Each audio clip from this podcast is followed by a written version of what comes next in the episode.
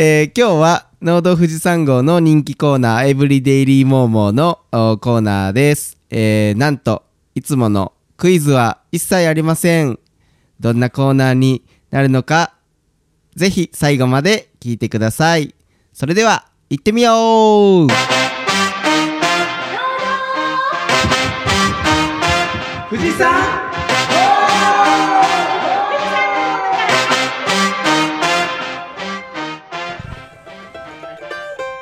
農道富士山号は富士山のふもと静岡県富士宮市の3人でお送りします。メンバーは寂しいよーのみーちゃんとちょっとイラッとしちゃったなのいっちゃんと。え婚活クッキングの企画に夢中のやっちゃんの3人でお送りしますよろしくお願いします。大丈夫バラバラバラバラだった。えー、イラッとした。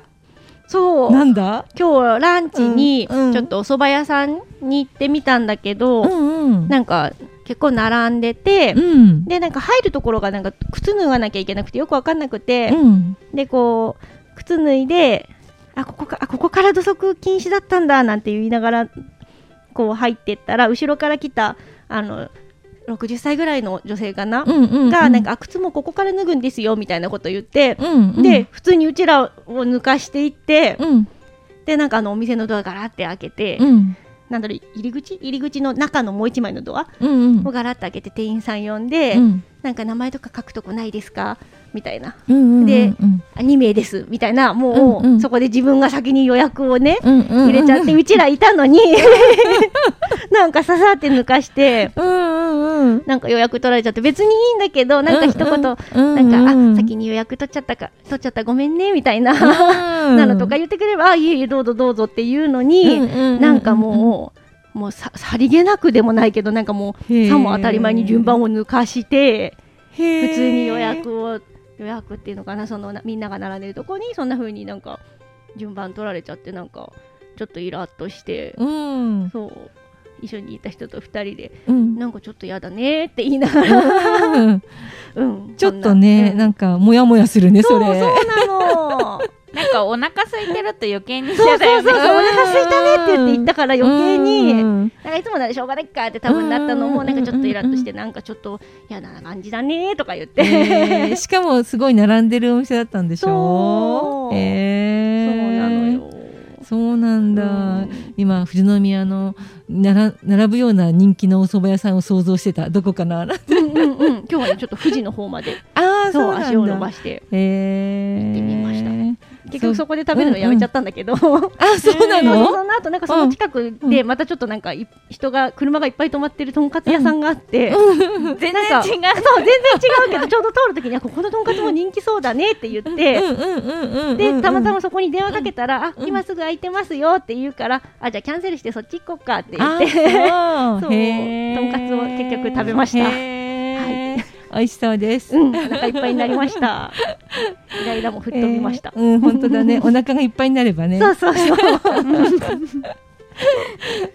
えみみーちゃんなんだっけ？寂しいよ。あそう。ってことで、うんうん。あの牧場にいた馬、ああのう馬がちょっと2頭うん掛川の方に行きました。あの1頭は、へーうん。あのうちがメス馬しかいなくって赤ちゃんが欲しかったのでオス馬がうちに遊びに来てたっていうか借りてあの居候っていうの？な何？仮馬？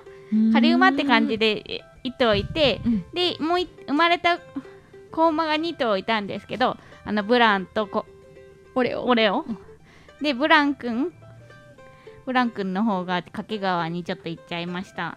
えー、こ子馬ちゃん？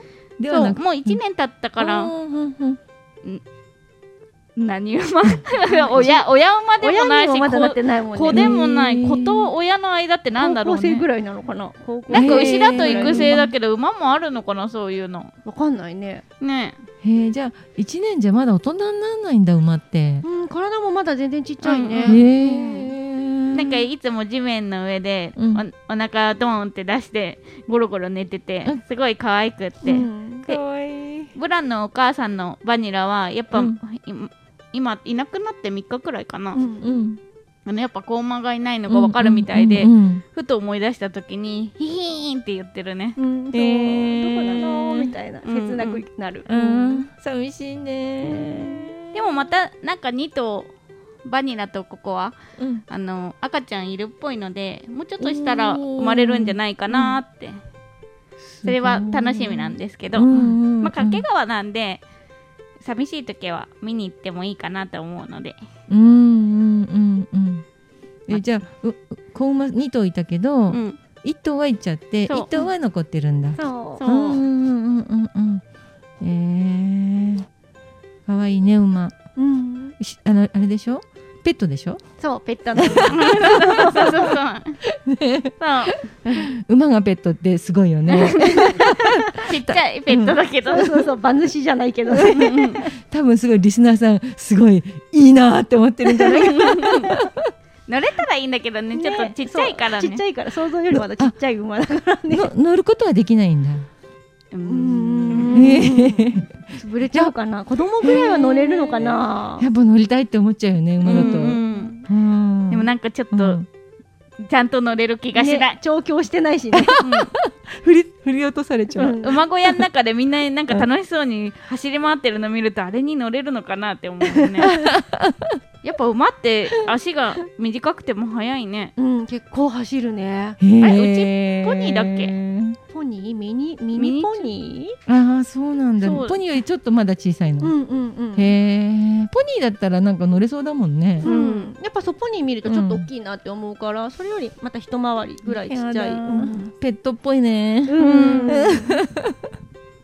散歩に連れてくのはやっぱちょっと なんかうんちとかしちゃったら取るのすごい大変そうだから なんかどうやって散歩したらいいのか牧場ないくらいかなって、うん最初の時はねみんなちっちゃい頃はしてたけど結構大きくなっちゃったからね、うん。今はうん外から餌やったりとか、そうそうそう柵の中を走り回してもらってる感じだね。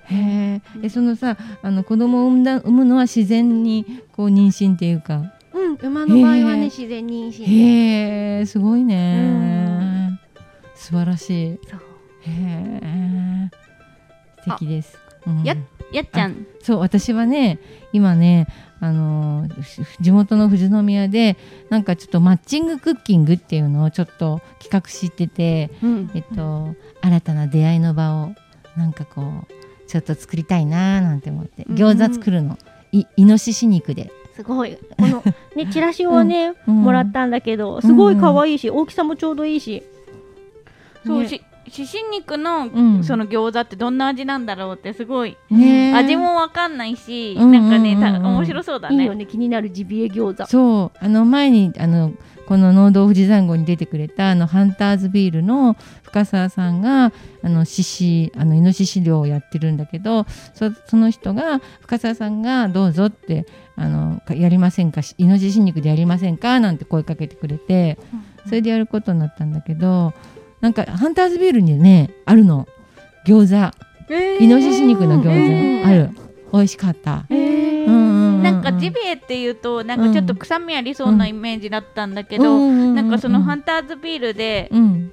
鹿のジャーキーかな、うんなんかそれ食べた時全然臭くなくって、ね。むしろなんかうまみばっかりでそうそう。だからなんかうん、今行餃子も食べたい。そう、ね。しかも皮かうんら作るって書いてあったから、ちゃんと読んでるねみうんーちゃん。愛の共同作業。うん。です。そんな感じで。で今日はえっといっちゃんとみーちゃんであのエブリデイリーを今日は収録したいと思うんですけど今日はどんな感じのテーマというか？はい、今日は、えっ、と、いっちゃん、みーちゃんの二人姉妹、二人がうんうん。姉妹で収納するまで、っていうのをなんか牧場の歴史を、ま、交えてお話しするのとこれからの展望についてちょっと話してみようかなって思ってます。ナイスです、楽しみです、はい、それではそれではメインディッシュに富士山ゴー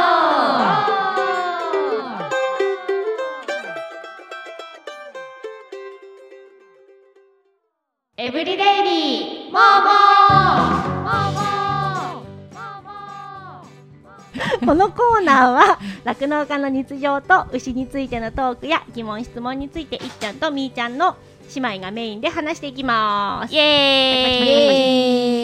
ーイ!本日は第11回目となります。はい今回は、えーまあ、牛酪農家の日常と牛についての話じゃないんですが、まあ、いっちゃんとみーちゃんの2人が姉妹で収納するまでを牧場の歴史を交えてとこれからの展望について話してみようと思います、まあ、ちょっとうまくまとまるかわからなくて 不安だけど。うんリスナーの皆様最後まで聞いてもらえると嬉しいです。はい。ではまずは2人の働いている牧場の歴史についてお話しします。はいエブリデイリー第1回目の時にも少し話したけどここ静岡県の朝霧高原に住むことになったきっかけは私たちの祖父母が戦後の次男三男の対策として開拓しにやってきたことが始まりです。長野県の阿南町周辺の人が多かったそうです。最初は一面すすき野原で富士山の溶岩石もゴロゴロ転がってて開墾するのもすごく大変だったそうです。溶岩の岩盤があって水が湧いていないので雨水を溜めて飲んでいて夏にはボウフラが湧いて大変だったそうです。うん今の私たちは考えられない大変さですね。うん。そして最初は食料食料増産としての農業で野菜を作ろうと思って開拓に来たんだけどもう不作に次ぐ不作溶岩がゴロゴロしていて土の栄養があんまりないこと。富士山のふもとで標高が600メートル以上あって寒いこと。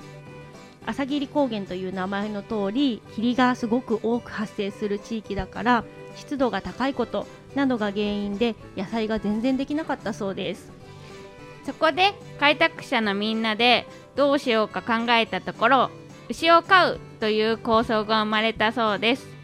寒い北海道でも牛を飼えていることや糞が堆肥になり野菜も作れることが決め手になったみたいだね。はい、昭和33年に私たちの祖父母がジャージー牛1頭を飼い始めたところからうちの牧場は酪農を開始しました。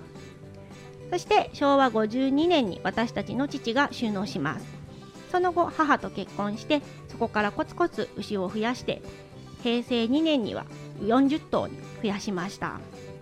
その翌年平成3年の10月に牛舎火災に遭い牛5頭を残して他すべてを消失してしまいます。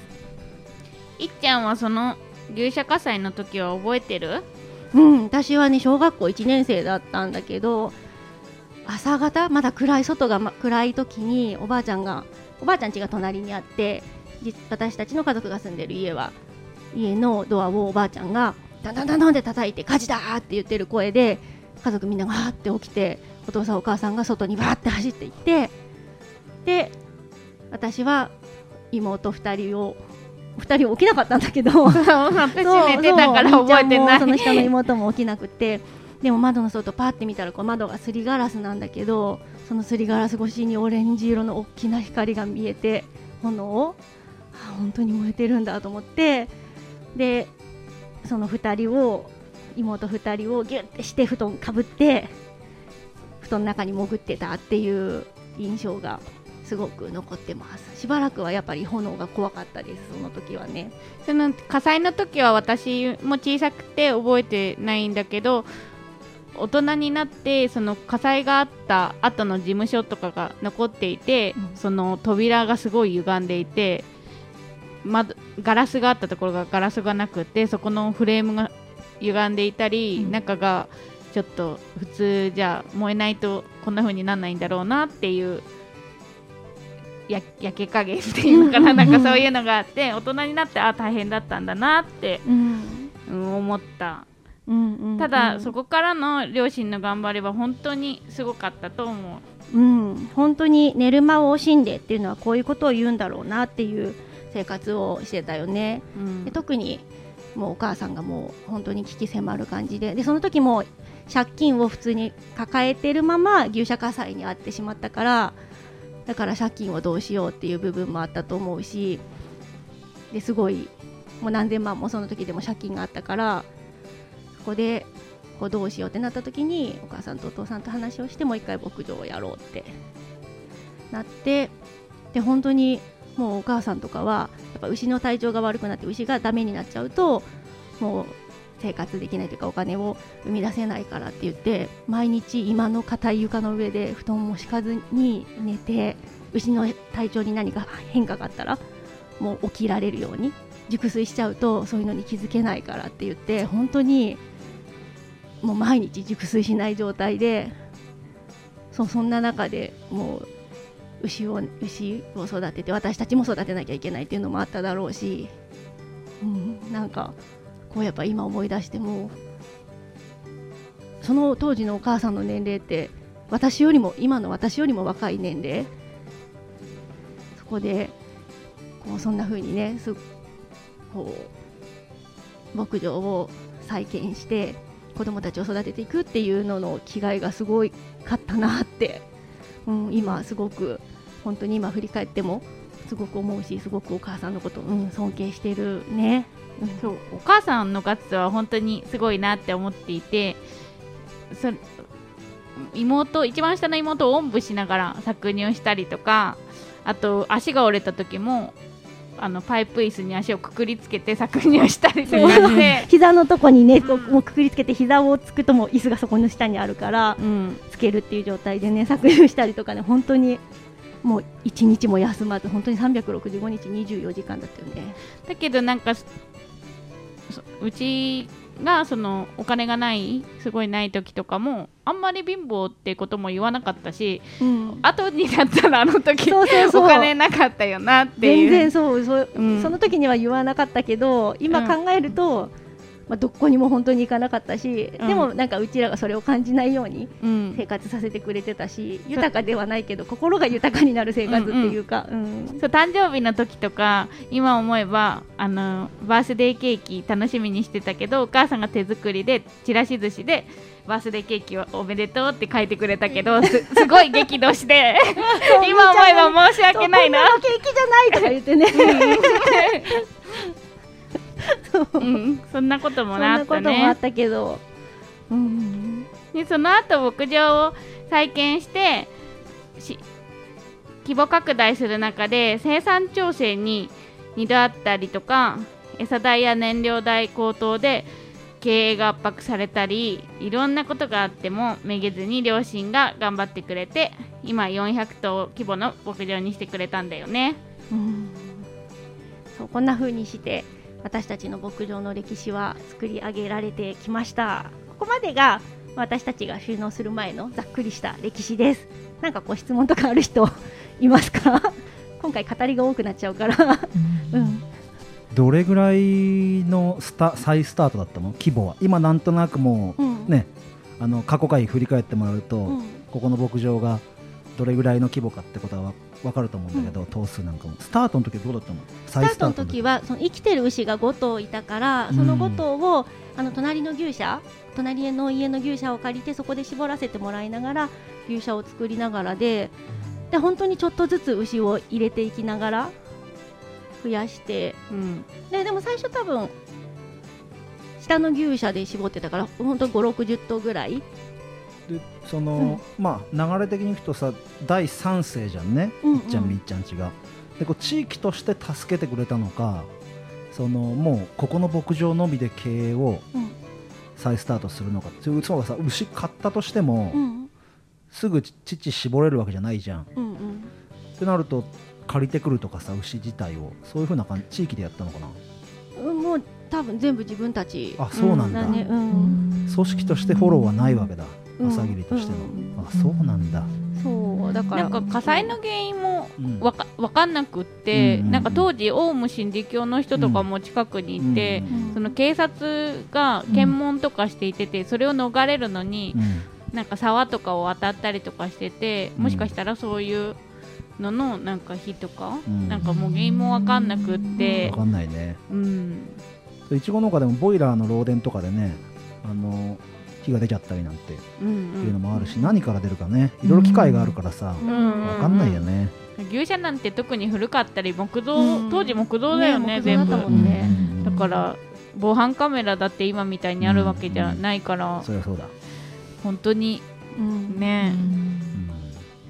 自分じゃちょっと変わりたくないし変われないって思うやれないって思う、うんうんえなんかちょっとこれはもしかしてカットとかしてくれてもいいんだけど、うん。なんかあのう牛がね、うんあのお亡くなりになっちゃったじゃん、そうするとさその死体っていうとあれだけど、うん。なんか乳牛とかうん。どどうなったのかななんてか燃えてしまったの全部。あでも燃えたけどやっぱこう、うんうんうん。ね、燃えかすっていうかやっぱ燃えてる途中とかもいっぱいあるし、うんうんうんで牛が当時はなんか牛のね墓場埋葬場がね、あったんだよね、この地区のあの上の方に。あこの辺そこに牧場地帯だから、牧場そうそうそうそこで亡くなった牛を埋葬するっていう場所があって、うん。でそこに全部牛埋葬したででなんか地域で牛根祭っていううん。なんかお祭りっていうの？なんかうん、その牛の供養の日？うんうんうん。のとかもあったりとかして、うんうんうんまあ、そういうのも地域であったりするんだけど牛のお墓の場所とかもどこか知ってるので近く通った時はなんとなくなんかうちの牛とかもそこにいるんだなって思ってなんかちょっと手合わせてくっそうそう。て今は埋葬とかはもうできなくなっちゃったんだけど、昔はそこに埋葬して埋葬するっていうところがあったから、うん。う牛の埋葬あお墓があるんだね。そうそうそう。そう。もう昔だからもう今はもう使われてないもんね。使われてないし誰も通っても何も思わないよね多分ね、なんかこうああったのかなみたいな。そうそうそう。な何年か前に一回ちょっとなんか、うん。なんかちょっと行かなきゃいけない気がするって思ってうん。みんなでなんかね一回ちょっと行こうって言ってその牛のお牛の墓ってどこだったっけって言ってお母さんと。うん。みーちゃんも一緒に行ったよね確かに、うん。一緒に行って。うん。こうちょっと手を合わせてきたけど、うん。へえはい。ありがとうございます。はいはいここからはそんな私たちが収納に至った経緯をお話しします。私もみーちゃんもまさか自分が酪農をやるなんて本当に小さい頃は全然思いもしなかったし、ね、一番最初に酪農にの収納について考えたのは私の場合は大大学を考える時。でそのちょうど私が大学に進学するっていう時に牧場の規模拡大してこの上上側にある新しい牛舎うん。400頭規模の牛舎を作るっていう時でなんかいや3姉妹の長女だしどうしよう農業系とかあとなんか経営とか学ぶんだったら経営学部とかうん。経済学部とかなんかそういうの行った方がいいのかななんて。そう私は結構考えてで迷ったんだけど母にね相談したらやっぱり母も私がそんななんか酪農に興味ないっていうか やるつもりじゃないっていうことは、うんそうやっぱりしてたしで私が、まあ、子供が好きで子供と関わる仕事したいっていうのを知ってたからそれから母はその大学決めるときにいやまず自分のやりたいことやってからそこで、まあ、牧場はいつでもあるしうん。やりたくなったらやればいいしやりたくなかったら、まあ、そこで法人化してたから牧場の名前は残るから、うん誰かに牧場やってもらう売ったりとかしてや牧場やってもらえばいいから、うん。まずは好きなことをやってどうするか考えればいいんじゃないって言われて。うん。でそこで私はじゃあ一度自分の好きな仕事をしよう夢をじゃあ追いかけてやってみようっていうことになって、まあ、一番最初に考えたのは一旦そこだったんだけど牧場には全然進まずっていう形でした。みーちゃんはどうだった？今それを言われて私は大学進学の時1ミリも牛のことなんて考えたことはなくって なんかその外で牛のことを学ぶっていうことは、うん、一回も考えたことなくって何自分の好きなこと何かなって思って、うん、そんなことしか考えてなくって。ままあでも漠然とうちはさ3姉妹女の子だし、まあ、牧場ってどうしてもまあ、農家だったら大体家の近くとかに農場があったりとかして家が牧場っていう感じだったりするのでまあお母さんたちも高齢になったら考えていかなきゃだなっていうのはあったけど大学進学の時に両親のことを思い浮かべたことは1ミリもありませんでした。ごめんなさい。そう。でそれからまあお互いねみーちゃんも私も大学出てでやっぱりそれぞれ好きな好きな仕事というか仕事についてうちでは働かずにっていう風にだってで私が6年ぐらい働いたのかな外で、うんうん。でみーちゃんも3年ぐらいかな。うん、3年いかないくらいかな。うんうん、そうそれぐらい働いた時に、まあ、収納について本格的に考えたりとか、うん。みーちゃんと話し合うようになったのが、まあ、お父さんが60歳になる年をきっかけに、うんうんうん。牧場をどうする？みたいなうん。うん。話をねみーちゃんとするようになったよね。まあそこからはやっぱりいろいろ話し合って規模も大きくなってるしうん。あとまだ人生自分たちの人生もその当時は結婚もしてなかったしう牧場に入っちゃったらもう一生誰とも出会わないんじゃないかっていう感じもあったけど私はその時あのあの今の旦那さんと多分結婚するなって思ったからだからもう入っても大丈夫かなって思って、うん、大丈夫かなってお姉ちゃんと話してうんうん、そうねそんな感じで。でも結構でもき入るって決めてからはすんなりだったね。それまで結構話をしてうん、で入るなら1人だとやっぱり女の子2人だとた結婚した時に子供とか産みたいってなった時に子育ての時牧場が見れなくなっちゃうから、じゃあ2人で協力すれば何も問題ないねっていう形で入ることにしたんだよね。そう。やっぱお父さん60歳になった時やっぱ友達みんな何結構定年とかうん。を迎えてうちにも結構ね遊びに来るようになったりとかしてそうなった時にこうあ普通の人は定年する年なんだ。でもそうやって考えるとうちのお父さんもね、うん。なんかいつ何があるかもしかしたらわからない。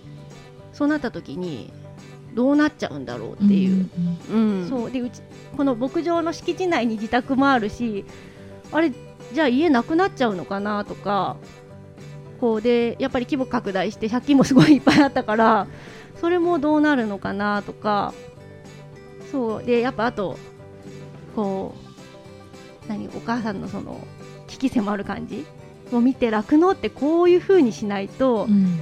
やれない仕事なんだなっていうのがあってこういざこうやっぱりそう入るって決めてからすんなりいけたけどそこまでみーちゃんに話を持っていくまでは、結構大変なの見てて。見てたから。見てるからあやるの大変だなとも思うんだけど、うん。大変なところも知ってるから、そうそう。あのなんとかして今までお父さんとお母さんたちが苦労してきた時間を無駄にしたくないっていうのとそうそうやっぱ自分たちのあの場所家でもあり牧場お父さんたちの頑張ってきた場所をうんなんとか残してあげられる手伝いが、まずは手伝いからって感じだったよね。そうそうそう。なんか。本格的に継ぐってよりかはまあちょっと手伝ってみてできるかどうかもそこでまあうんきちんと判断できるだろうしっていうので、そうそんな感じで2人で入ってみました。今回のさこれうん。あこさんが1個前の配信じゃんね、うん。うん事業承継で今の2人ともすごい被る部分が親への思いとかっていうところだもんね、うんこれさその親への思いもあるけどどっちかがやらないって言ったらどっちかは一人でも言ったのかな？私はもうお姉ちゃんがやらないって言ったらきっぱりやらないって決めてあーそう。ついになってたってことね。そお姉ちゃんと。うん、でも私もやっぱり一人でやるっていうのは現実的に無理かなって思ったからみーちゃんにどうする？っていうのを、うん持ってった。でそこでみーちゃんがいややんないやんないよってなったらやっぱりやんなかったと思う。一緒にやるからこうやっぱりこうお互いこう性格がやっぱり全然違うから足りないところを補い合えるうんっていう部分でやっぱりこうやるなら一緒がいいなっていうのは思ってたから。う、うん、あとなんかタイミング的にもちょうどお互い仕事をやってなんか次のステップに行けるっていうかあのし働くっていうことのあの大変さだったりとかその今まで働きながら育ててもらって生活してきてたことのありがたさとか親への感謝もその時結構いっぱいになってたからうんうん。そうだね。私も前の仕事がちょっと幼稚園の先生だったんだけどこう持ち上がりで持ってて、うんで年長さんで卒園したらもうなんか気になる子が誰もいないみたいな、うん担任持った子が誰もいないみたいなタイミングでう、んなんかそれまで何何年もこうなんかあどうしよう牧場どうしようやめた方がいいのかなとかって思った時に、うん。なんかやっぱりこの子たちが気になるっていう子たちがいたからあれだったけどなんかあ一緒に卒園できるって思ったタイミングでではみーちゃんに話したらみーちゃんもその同じ大丈夫っていうタイミングだったからなんか前職で私ジムをやってたんだけどある程度ジムの仕事も覚えてなんだろうこれからはどんどん覚えた仕事を早くはできるかもしれないけど農業にシフトした時に家の仕事の方がなんだろう自分でいろいろ考えてこんなことやってみようって思ったらできたできる？そこがなんかいいいいなっていうのも思って、うんうん。タイミング本当良かったよね今思うと。そう多分いろんなタイミングがガチッとこうあった時に2人で収納できたかなって、ううん。周りの牧場もさ結構担い手がいなくて違う人が入ったりうん。本当に牧場潰しちゃったりうん。してるとこもあるじゃんね。うん。で農業でもさ段階の世代がやっぱり事業を作っててそこがうまく継承できずに困ってる人がいる中でさすごいその姉妹であるっていう難しさとか、ね、男じゃないっていうねところの難しさとかその家事のこともあったりしてさ。デメリットが多いように思うんだけどそこで2人がしっかりとタッグ組んでやるっていうのは本当に奇跡的だね、うん。うん、聞けば聞くほど本当そう思うな。あとなんか手伝っててよくなんか向こうは来ないのみたいな感じに、うん。いろんな人に結構言われてあーかジャブがそう2人でやってるのになんで向こう必要あんのかなって逆に思ってその男の人がいないとできないみたいな感じに言われるのはなんかお母さんがバリバリ働いてきたのを見てきたからか女でもできるんだぞっていうのをちゃんと見せたいっていうのも思った。ちゃんとお母さんとお父さんのやっぱり会社があると社長うん。がなんか一番偉いってなっちゃうけどやっぱり同等で働いてきてなんだろうそういうのを見てきてるからなんかそこはいつも言われてなんか腑に落ちなかった。うん。向こうっていうの私は割とやっぱこう婿もらえとかなんか長女だから婿をもらった方がみたいなイメージがすごく強くってなんかどうしようって悩むことがいっぱいあったけどやっぱみーちゃんがそういう風に言ってくれたことによってあ別に婿じゃなくても2人で一緒にやってるんだからそこはこう何みーちゃんが何婿をもらわなくても2人でこう子供産むってなったら育休別に取ればいいし別に2人で一緒にやるんだから婿いらなくないって。そこをそんな風に言われる言われて何をこう負荷を感じる必要ないんじゃないみたいなことを言ってくれた時にあそれもそうだなってすごく私も気持ち的にすごい楽になって。で私も一応旦那は今牧場に入ってくれてるんだけどその旦那にはあの入ってくれたらもちろん助かるけど別にやりたいことがあるんだったら別にこっちはこっちでやるからあの入ってくんなくてもいいって言ったけど ラッキーで入ってきてくれました。一緒にやるみたいな感じでね。ねついてきてくれたもんね。何にも言ってないのにね、うん。インターンシップしとけばよかったって言ってた。すごい家族経営体としての強さとうん。株式会社の強さがうまくマッチしてるよね。うん。そうね。そうか。あそうそしてこれら収納してからねそこからまあいろんなね苦労がありました。そうまず入ってから一番最初の苦労がねそうあのそれまでやっぱりこうの従業員さんたち私たちが入る前にいたスタッフの人たちがやっぱりこう父母がやっぱこう会社経営っていう感じじゃなかったからなんだろう結構従業員さんたちもバラバラだったし意思統一もできてなかったし。なんか教えてもらえなかったそうそうそう。仕事を見て覚えろとへかーあの今日今日から教わってないけど今日から一人ねみたいな、えー、え何人ぐらい従業員の人その時いたの？2 3 4 5 5人、うん。5人か。日本人は5人で、あんまり今と人数変わんないかな。日本人5人と技能実習生が3人ぐらいかな。うん。なんか教えてくれる人もいるんだけど、うん。なんか言われ人によって言われることが違って違う人に言われたことを次の人でやったらなんか違うって怒られるし だから腑に落ちないことが多すぎて。なんかやっぱで結構うちのこうお父さんはこううん。なんかこう、何酪農経験者って言ったらもうなんかよよし取るみたいな感じだけど、うんうんうんやっぱそこの牧場牧場で考え方とかやり方が違うから、うん。こううちで教えた通りにやってくれなかったりとかいや前のとこはこうだったんだけどみたいな感じになっちゃって、なるほど。なんか牧場自体うまく回らなかったりとかあとでもでも結構楽なあるあるじゃない？お,、うん。あのだお父さんとお母さんのやり方違うとか。そうそうそうそうそう。いう感じで、うん。なんかまあ形にはなってるけどバラバラみたいな、へーそう。でもそれがすごい嫌だった。もうなんかミ,、うん。ミーティングをうん。毎週やってるんだけど全然なんか身のあるミーティングじゃなくって、うんなんかねなんかただ会社に対しての不満を言う場っていうかあそこ滑るんですけどみたいな、うん。そう滑るからゴムマットを買ってくださいとかだったらわかるけど、うん。そこ滑るですけどって言ってそれうん。なんか話し合いじゃないなと思そうそうなんか搾乳時間長いんで牛の数減らせないですか？とか。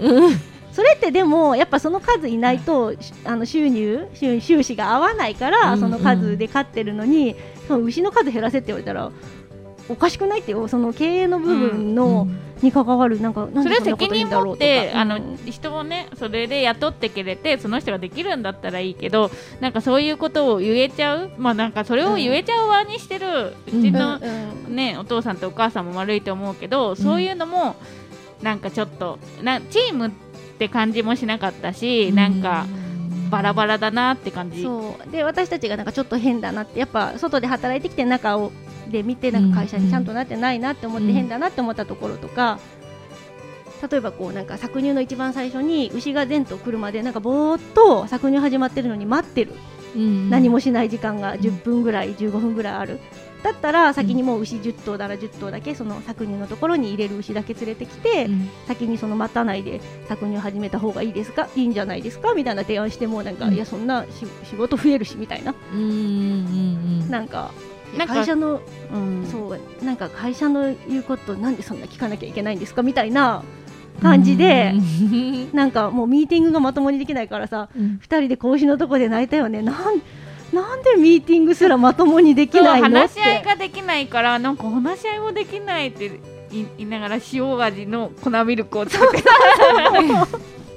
なんででもそういう時にやっぱり応援する人してくれる人もいっぱいいてうん。絶対この形を変えますからとかあのゆ餌の人でなんかいろいろ協力してくれてる人もいて、うん。一緒に頑張っていきましょうっていう人とかもいて、うんうんまあ他の牧場のところでも、うん。そうやって後継者で入った人とかが、うん。やっぱ最初はお父さんたちの代とかの入れ替わりでそういうのがあったりして大変だったけどうまくいっているところもあったりして、今思えばもう笑い話だよね。そうでもその時は本当にさ悔しくてさ悔し泣きしたしもうなんでって思うことがいっぱいあってもうものすごい人のことで悩ん悩んだ、うんその時お父さんはもう任せてくれたの？お父さんはもうなんか、うん。娘たちが入ってうん。定年だ、そう野球なんかすごい、うん。そう野球だゴルフだみたいなそうすごい気楽な気持ちになっちゃってて、そうそう。うん。いやそうじゃないんだよって感じなんだけど、うんうん。であんまりなんかこうお父さんってあんまり言わないタイプ？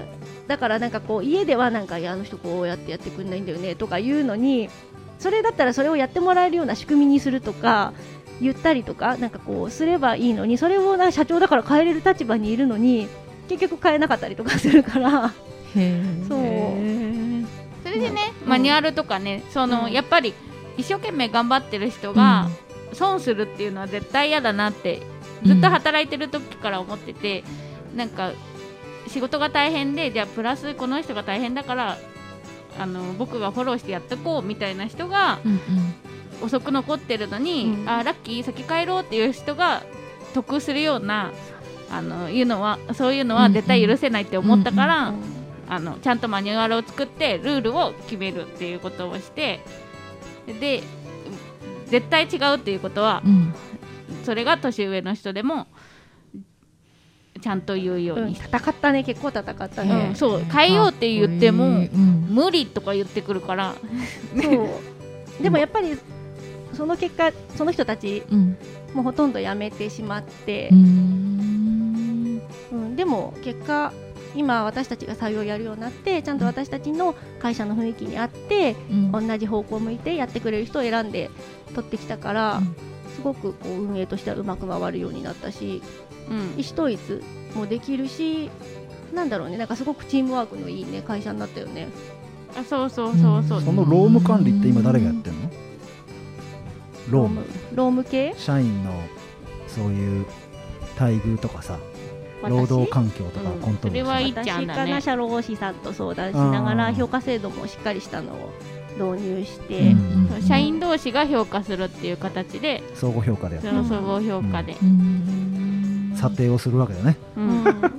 大変だねでも。うんでもなんかそこまで持っていくまですごい時間かかった、ね、すごい時間かかった、本当に。の人のことで悩んで牛のことで悩めないことが多かったけど、そうそう今はなんか牛の話ができそうるし。そうそう牛のことで悩めるようになったから、うん。すごいそこは幸せだなって話す内容がやっぱ変わったから、うん。うん。まあ、でも社員のその当時の社員の人たちも私たちが入ったことによってなんかいろいろなやってきたことがガラッと変わったから、うん、そういうのも多分大変だったとは思うけど、うん。まあ、結果今ね、全然問題ない。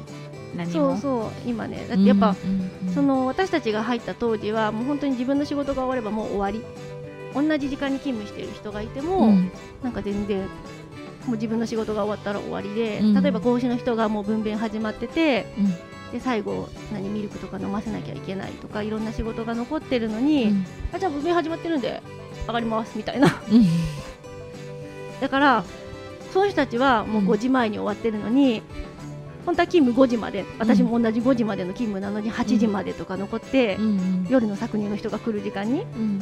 まだ仕事やってたりとか、うん。子牛飼ってたとかっていうのが普通にあって、うん。そうなんか言えない子がね、うん。なんかそうなっちゃっててね泣きながら、うん。ねえ私まだここやってんのにみんな帰っちゃってなんて言っててやっぱそういうのは、絶対直したいって思って。そうそう、うんだから今はもうなんか自分の仕事が終わったら終わってないところにヘルプに行ってみんなで一緒の時間に同じ勤務帯の人は、うん。時間帯の人は同じ時間に終わろうっていう形でうん。終わるようになったら結果やっぱ効率が良くなる。みんなで助け合うから、うん。あの仕事の終わる時間も早くなったよね。うん。そう。すごい早くなった。うん。無駄なことを省いてうん。必要なことだけやるっていう形にして。間かかることは人数かけてやったりとかうん。協力してやれるようになったから、そうね。うん。あとあれだね。結構中例とかね。あそうそう。美里がみーちゃんが増やしてくれて。そう。前の会社で良かったところは、うん。まあいいことは取り入れて。うん必要ないことはなくすっていう形で、うんうん。まあ、社員の人でもあの意見があっていいなって思うことはなんか足とか毎回水道で洗うの大変だから、うん。ここになんかたる桶を置いたらどうですかとか、そういうのはもうすぐ買ってできるからどんどんそういうことをやってったらうん。結果みんなで考えることで仕事が早くなって楽になるっていう、うん。うん。でそうなっていくとやっぱりルールがちゃんとしてると、うん。これなんだろう。じゃあみんなきっちりやってくれるしうん。意識もねやっぱ高くなって、牛のい結果牛の健康状態にもつながっていったよね、うん。うんそうそう。やっぱ従業員の教育っていうのもなんか結構みーちゃんみーちゃんが力入れてくれてうん。あの結構いろいろ言ったりとかするのにもこうやっぱこう農業やる人ってこう自分から発するのが苦手だったりするから、うんもう毎日のその朝礼の代わりに昼中礼っていうのをやってるんだけどそこでもう全員当番が決まってて当番の人はもう司会で回すとか連絡事項を伝えるみたいな係でもう全員がその係をやるっていうのでこう言葉を発したりとか、うん。こう意見をまとめて話すとか、そういう場を作ったことによって結構みんなが意見を発しやす発することができるようになったりとか、なんでコミュニケーションが取れるようになったりとか、そうやっぱ自発力がね上がったよね。お昼ご飯の前とか前後に朝お昼が終わってお昼の仕事が、うん。えっと、1時からなんだけどそのうん。うん1時10分前から、そう軽く5分ぐらい、うん。その日の打ち合わせとかして、そうそでの日の時間の、うん。うん、牛の体調の悪いやつとか、うん。あとちょっと分娩しそうだよっていうやつとか、うん。やっぱ朝と昼でコミュニケーションが取れてないとうんなんか大事なところ見落としちゃうこととかも多くって。そうだからやっぱみんなでこう牛を一緒にみんなで管理するみたいな意識も芽生えたし、すごくいいよね今ね。うん。であとやっぱその従業員の意識がやっぱり上がったから牛の飼い方健康になるっていうのもすごく変わってやっぱり赤ちゃん産んだ後の牛分娩前後の牛ってデリケートなんだけどそこがちゃんと管理できてなかったのがすごいちゃんときちんと管理できるようになって私たちが入る前はなんかこう牛舎の中でなんかこう赤黒い粘液を出して多分子宮の中が悪いんだろうっていう牛がなんかこう牛舎の中にいっぱいいたりっていうのを獣医さんが結構そういう時そういう時があったけど私たちが入ってからはそういう牛が本当にもう全然いなくなったし牛の状態がやっぱり分娩後の牛の状態も全然違うからやっぱりちゃんと牛が管理できてるねってそう言ってもらえる獣医さんにも言ってもらえるようになったし子牛もね私たちでなんかこう飼い方を変えたっていうかミルクを飲ませ飲ませる量も増やして健康な大きな病気もしない子牛に育てるっていうのを、そう一緒にみーちゃんと牛の飼い方子牛の飼い方も2人でどんどん変えていってでねそしたら結構病気しなくなったそうね病気もしなくなったね。今はこう1頭あたりの平均乳量も私たちの収納した時より5キロぐらい上がってる、でうん、上がるようになって、で子牛のね市場でもお客さんがついて結構トップの価格で購入してもらえたりとか、っていうことが増えたよね。あとなんか全体的にコミュニケーションが増えたことによって、うん。日本人だけじゃなくって技能実習生もあの自分で発信して自分の仕事が増えるようなことだけどここはちょっと汚いから週に1回洗った方がいいと思うとか、そういうこと言ってきたりもするようになったりもしたし、あとちゃんと技能実習生もできる子は日本人の仕事日本人がやってる仕事でちゃんと言葉が伝わるんだったら、あのできる分給料を出してでちゃんと日本人とか技能実習生分ける分けないであのできる人は評価するっていう形にする。っていう風にしたよね。うん技能実習生のモチベーションも上がったし、うん日本人の人とほとんど変わんないよね本当にね、まあ、できないこともあるんだけど、できないことはその日本人がフォローしてやるとかして、すごく今なんかこう綺麗にサイクルが回るようになったなっていう一回なんかこう負のサイクルに入るとなんかもう悪いことばっか起きるんだけどそこで一回こう断ち切ってこう一回いいサイクルになるとうんなんかこう綺麗にいいサイクルで回るようになって一番最初入った時はもう本当になんかもう何もお金がないし何もできないみたいなこここうしたらいいって思ってるのに全然そこも変えられないみたいな。お金がないから結局ここを直したりもできないみたいな。でこう働いてる人ともなんかギスギスしてるしみたいなこの負のサイクルだったんだけどやっぱ1個が良くなっていくとどんどん回るのが良くなって良くなってから早かったねこう全体の雰囲気が変わったりするのは。うん、まあ良くないこともあることはあるけど、うん。でもなんか大変だった時があるからなんとかなるっしょそうそうっていう。そう本当に人が全然いない中今の搾乳本当は、えー、と4人か。4人いなきゃいけないのがうん人数が足りなくて3人しかいないけども3人でなんとか回したりとかした経験があるからなんかそう多少のことがあってもねなんとかなるとは、うん、うんうん。え入ってからさうん10年ぐらいだっけ？今今8 8年年。あ8年。うーんそっかそっか。何よりも2人だからだよ。うん。相談相手がいてさ動かす時も1人で動こうと思うと1馬力だけどさうん。2人でやると多分5馬力ぐらい出てんだよ。あー2馬力じゃない。あとまだお母さんも現役だからお母さんもそれだけもう動力がありゃ何でも動かせるよね、うん。すごいね。なんかいっちゃんとみーちゃんのなんかこう普段そういうあ、ね、どういうことしてるかとかっていうのをよく知らなかったから、なんかちょっと見る目変わっちゃいました。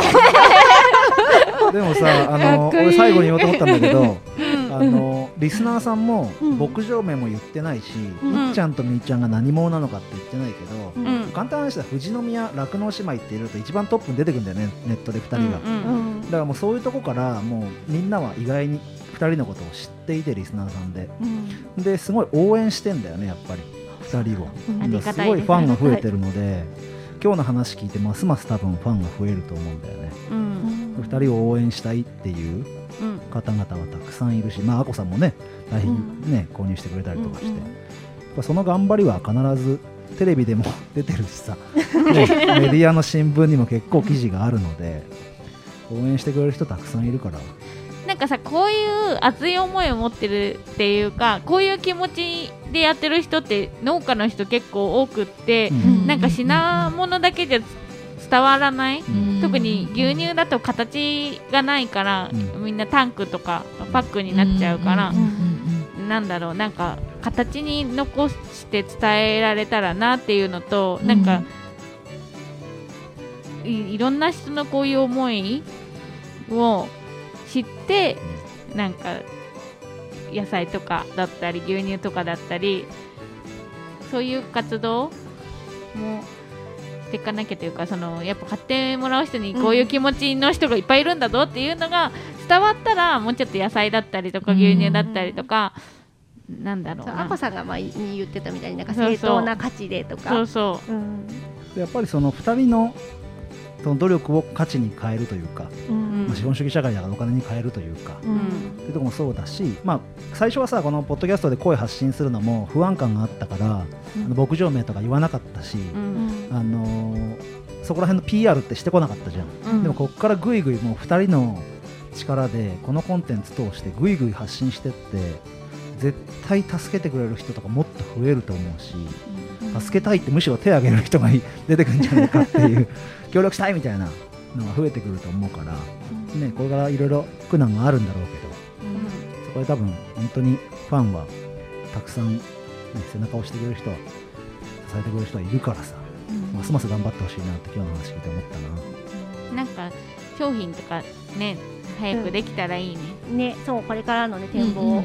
やっぱりなんかうん。作ってるものをなんか作ってますって渡すんじゃなくてちゃんとどういうものを作ってるのかっていうことを、こ教育ファームでやってるので、うん。教育ファームでちゃんと売っているものの価値をちゃんと伝えていく活動は、うんうん発信をちゃんとね。うん発信をしっかりしていって、うんうんうん。プラスなんか今年は商品みたいなこともできたらいいななんて思ってます、うんその歩みもぜひここで伝えてってください。はい。はい、そうだね。酪農をね軸にね。うん。そうメインは酪農だけどやっぱりいろんなことをこう酪農から派生するいろんな仕事仕事っていうかいろんな、ね、事業をできるとすごく楽しいなって思うししかも私たちって牛が大好きとか酪農がやりたいっていうので始めたわけじゃないから、だからこうだからこそいろんな違う視点が持てたりとか、なんかいいろんな事業を自分が本当にやりたいこう酪農じゃなくって自分がこれやってみたかったっていう事業とかにも挑戦できるのかななんて思うから、ね、その、うんそういう、まあ、牛を大事に思う気持ちはもちろんあるけど、うん。うん。そう。だけどなんかなんだろう。それとはまた違うこう自分のこうやってみたかったこととか興味とかそういうのを大事にしながらねそう仕事仕事いろんな事業をやれたらいいなって。まず牧場を中心にね、そうそう、うん。足がかりがあの教育ファーム。面白い。そう私が前にやってた仕事とつなげるには何だろうって考えた時に、そうあの教育ファームかなっていうのが出てきたから、次はみーちゃんがね自分のうんそうやりたいって思ってたこと、前の仕事とつなげてもいいしいや本当にやりたいことやってもいいし酪農を通してね。うん。そうじっくりエブリデイリー2人だけ、けでその妄想トークする1本取ってはいいんじゃない？まあ、私の妄想だけで。みーちゃんの妄想がねみーちゃんはやっぱ発想力が豊かだしやりたいことがいっぱいあるから。それ2人で喋ってるのは十分面白いと思う エブリデイリーモーモー1本使って妄想トーク、ということで、まあ、酪農を通してねいろんなことを実現できたらなと思っていますちょっとね今日はね語りすぎてなんかうん。なんかちょっといつもと違う感じになっちゃったね。いいと思います。ナイスチャレンジ、でもなんかその牛のこととか牧場のことって知られてないことが多くって、うん。やっぱ家畜ってなるとどうしてもお肉にしたりとか、まあ、牛乳を絞ってもらうのとかでなんかは反対の意見っていうかそういう人もいるけどちゃんとどういう風に飼ってるのかっていうのとなんか理解してもらえるようなあのことをちゃんとやっていきたいと思ってます。はい。ちょうどいい振りが来たんで、はい。獣医さんがラジオ始めたの知ってますか？え知らない。知らないですか？青森県のポッドキャストがもう一個増えましてですね。えー、えなんか前獣医さんでコメントくれた人ああれ？コメントくれたっけ？あそう青森の方だっけ？どこだっけ？あのですねえっ、と「秋ラジオ」っていううんあの、うんシカヘデケロにゲストで出たアッキーさんという方がうん。うんあのニンニクアットオークさんこの前ニンニクのやつでうん。コメントくれたでしょ、うん。あの旦那さんがポえッドキャストを始めて獣医さんなんだよね。うんうんうんで始めたばっかだもんでいろいろそこら辺の話なんかも今日僕も聞いてたんだけど。面白いと思う。うんうん。うん。えー聞いてみますエブリデイリーにゲストで遠隔でやってもらうとか。獣医さん呼びたいって言ってたじゃん、うん。これ獣医さんの話だななんて思いながら聞いてました。はい。余分な情報でしたね。はい、あはい。りがとうございます。では今日の豆知識に移ります。はい。今日の豆知識は、えー乳牛の種類についてです、えー今ね日本にいる乳牛のメインの3種類。ホルスタインとジャージーとブラウンスイスについてご紹介します。はい、まずは日本にいる乳牛の99%にあたる種類ホルスタインです。あのみんながあの想像する白黒の模様が特徴の牛です世界で最も多く飼われている種類で改良が進んで乳量が一番出る種類でもあります。メスの体重は約600キロから700キロ。体高はあの体の大きさですね。高さ？って身長っていうのかな？あの高身長じゃないね。体体の体の高さ。104セン140センチくらいです。はい。で次はジャージーです。毛色は淡い褐色。でクリッとした愛らしい目をしていて体はやや小型でです。メスの体重は400キロくらい。で体の高さは122センチくらいでホルスタインの4分の3ぐらい。ちょっと小さいです。の大きさです。でホルスタインに比べて乳量は少ないんですが乳脂肪が高くてバイバターとかアイスクリームなど加工に向いてます。でミルクとしてもねあの乳脂肪高いのですごくコクがあって人気のミルクです。で最後に紹介するのはこの種類はあんまり聞かないかなみんなは。ブラウンスイスです。毛色は黒褐色からシルバーがかったブラウンです右目が大きく内側には毛がふさふさしているのが特徴です。ナチュラルチーズに適した濃厚なミルクを出します。大きさはホルスタインとそんなに変わりません。はい。というこのね3種類のの牛の種類について乳牛についての豆知識でした。はい。今日のお気に入りです。今日のお気に入りはみーちゃんがねあのオープニングじゃなくて。オープニングだよ。オープニングじゃなくて。あそうオードブル。そうオードブル。で話した。あのブランク。そうブラン君。第5回のエブリデイリーのお気に入りで紹介したブラン君です。が、えー旅立ちましたっていうお話をねしようと思ったらみーちゃんが言みーちゃんがっちゃいましたそう先に言っちゃいましたがそうなんです。旅立ってしまいました。ブラン君掛川で元気で走り回ってるそうですので、はいそう無事に着いたって報告が来ましたのでうん、またブラウン君の様子見に行きたいと思います。そして今年ねまたね子馬が2頭生まれる予定なのでまた生まれたら報告したいなと思います。なんか可愛い名前があったら募集中です。なんか基本みーちゃんが美味しそうな名前をね考えてるので。今はなんかスイーツみたい。見て子供が見た時に、あの酪農教育ファームをやってるのであのあんまり難しい名前だと覚えてもらえないなと思って、あのココアとかバニラとか甘いものの覚えやすい名前で今来ています。ブラン君はちなみにモンブランのブランから来ています。はい、はい。ということであのおすすめのスイーツの覚えやすそうな名前募集しております。ショコラな 採用するかどうかはみーちゃん次第。ショコラだな。でも2頭いるから黒くなかったらそうだね。ホワイトショコラなガトーとショコラだな。ガトーショコラ。マカロンキャンディー。ガム。あガムガムはちょっとなんか。はい。ということで今日のエブリデイリーは終了となります。ちょっとなんかいつもと違う感じだから、ね、反響がちょっと気になるね。ちょっとドキドキしますが。前回も結構尖ってたから今回もそういう風で尖ってていいんじゃない？なってたかな？なんかちょっともうちょっと明るくいけばよかったけどなんか思いがそう思いがねちょっと乗っかり強すすぎちゃったね。ちょっと重い感じになっちゃったな。うん。そんな頑張んなくていいよ。ナチュラルでいいでしょ普通に。明るさがね特徴だったけどね。うん。ちょっと今日はあの重い感じでしたがそんな感じです。喋ってる本人はそうかもしれないけどそんなことないよ。あ聞いてる方そんなことない？うん。ならよかった、ご意見ご感想等募集しております。はい。はい。ということでデザートへ。富士山ゴー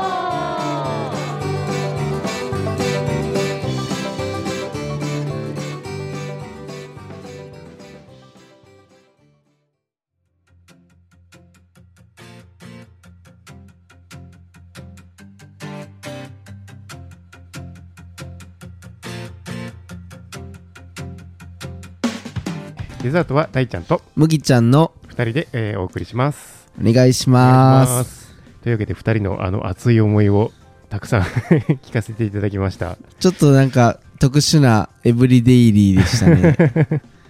すごい、もう、もうあ熱い、熱い。ハンカチなくしてはいけないエブリデイリーでしたね。いつもとちょっと様子が違いましたけうど。ん。うん、でもこれも反響あるんじゃないかな、ん。相当なんかすごい刺さる回になりました、うん。はい。ありがとうございます。というわけで今回もいろいろお便りいただいてるので紹介したいと思います。えっ、とツイートのツイッターの方で、えー、といただいてます。えー、勝美さん、えー、と亀エビ和牛さんからいただいてます、えー昨日今日と連チャンでありがとうございましたヘトヘトで三重へ帰り着きましたということで、ハッシュタグ H の村と、ハッシュタグ農道富士山号でいただきました。えっ、と、勝美さんが、えっ、と、富士宮に聞いて、聞いてくれて、うんうん。えっ、と、ふもとっぱらに泊まるってたんで、サトゥと2人で、あのー挨拶にし行った次の日に、あのーうちに H の村に来てくれて、うん。家族で、あのーおお食事してくれました。すごいですよあね。こっから三重まで帰ったら結構ヘトヘトですもん相ね。当辛いですよ。いやー、ありがたいですね。ありがたい。いです。で、その日はね、その後も、あの、モスファームの嫁さんも来てくれたりして、うんすごい。よかった、嬉しい日でした。ありがとうございます。ありがとうございます。続きまして、シカヘデケロ、ハブカンの A ちゃんから、ツイッターで、ハッシュタグ農道富士山号でいただいています。行ったことないけど、すごく親近感のある町の名前につられて、っていうことで、あの、富士宮の焼きそば、はい。うん富士宮焼きそばのカップ麺があるんですよね。ありますね。それを食べていただいたみたいで太麺で食べ応えすごい本家はもっと肉入れてるのかなっていうことで確かになんか写真で見るとなんかね、ほぼ麺しか入ってなくて キャベツとか肉カツとか入ってるのかなっていう 感じなんです。食べたことあります？大ちゃんこれ。僕、一回なんか食べたような気がするけどな。えー、カップ麺の方。カップ麺の方。結構高いんですよね。なんかコンビニで売ってるけど。うん。なんでちょっと僕食べたことないんですけど どんな感じなんだろうやっぱり自分でやって食べた方が美味しい。そうですね。スーパーで普通にだって売ってますもんね、麺をね。えーちゃん、ありがとうございます。はい、ということで次、えっ、と、ヌヌさんからいただいてます。えっ、と、これはあれだな、えっ、と、聞いてくれた、ポッドキャストのハッシュタグで、えっ、と、農道富士山号第75名ということで聞いてくれたそうです。ありがとうございます。す。ぬぬさん、でいつもありがとうございます。はいます次も僕読んじゃいますね。はい。はい、ピサさんからいただきます。いただきました。えーハッシュタグ農道富士山号、えっ、と、ハッシュタグ農系ポッドキャストの日でいただきました。3月農系ポッドキャストの日拝聴生産者で他に来てないのは米農家さんとかかな。梅や米ってブランド前もあるようだし、いろいろ聞けることありそう。生産者じゃないけど、べっぴん食堂さんは、えー地元野菜にこだわってるから、大ちゃんと仕入れ先の探し方とか共感する話あるかもってことでいただきました。ありがとうございありがとうごます。ざいます。というわけで、米農家さん、はい、実現しちゃいました。そうですね。先日。ぜひぜひはい。こちらの方も聞いてくれると嬉しいですね。うーん。でも、梅は米？梅は米？梅は米かな？梅は米梅は米？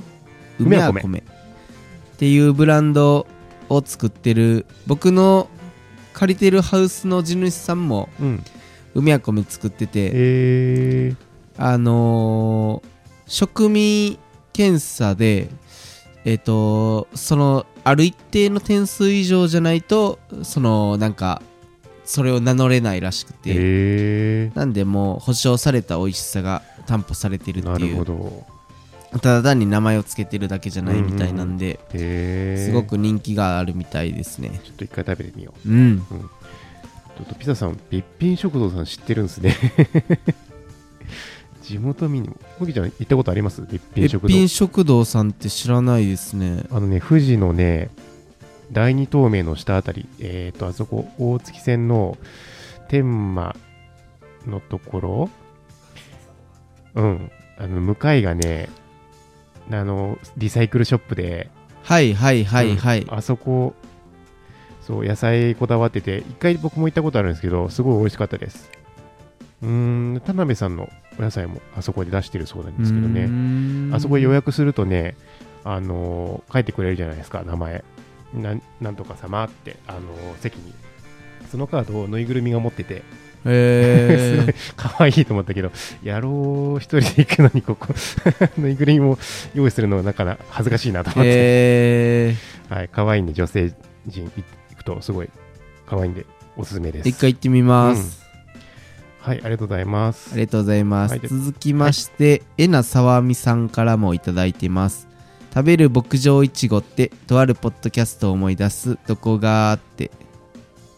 私の勝手な思いです。そういう私の今の耳はハブカンハッシュタグノード富士山号ハッシュタグポッドキャストで写真が食べる牧場いちごっていうアイスですかねこれ。これ、どこだっけ？いちごソース入りって書いてあるけどファミマ、ファミマのアイスだっけ？これ。へえそう。一回食べてみようと思ったけど、終わっちゃったのかな、これ。いちごかける牧場で とあるポッドキャストを思いついていただいたってことですねありがたいですね。ありがとうございます ハブカン聞いてるのに、今。はい、ありがとうございます。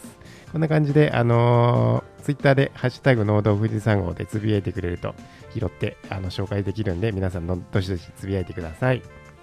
えっ、と、他にも、えっ、と、お便り、Gmail と、あと、Facebook、えっ、と、あと、LINE のオープンチャットの方でも募集しているので、皆さん、どしどし、えー意見とか感想くれると嬉しいです。えーというわけで、次回は、えっ、と、企画会、第3回目の企画会ということで、えっ、と、やっちゃんがちょっと提案してくれた、えっ、と、農道富士山号の強みについて、ちょっといろいろ語っていきたいなと思ってますので、楽しみにしていてください。というわけで、今日は、えっ、と、エブリデイリーモーモーでした。えーと、では、次週へ、富士山、ゴー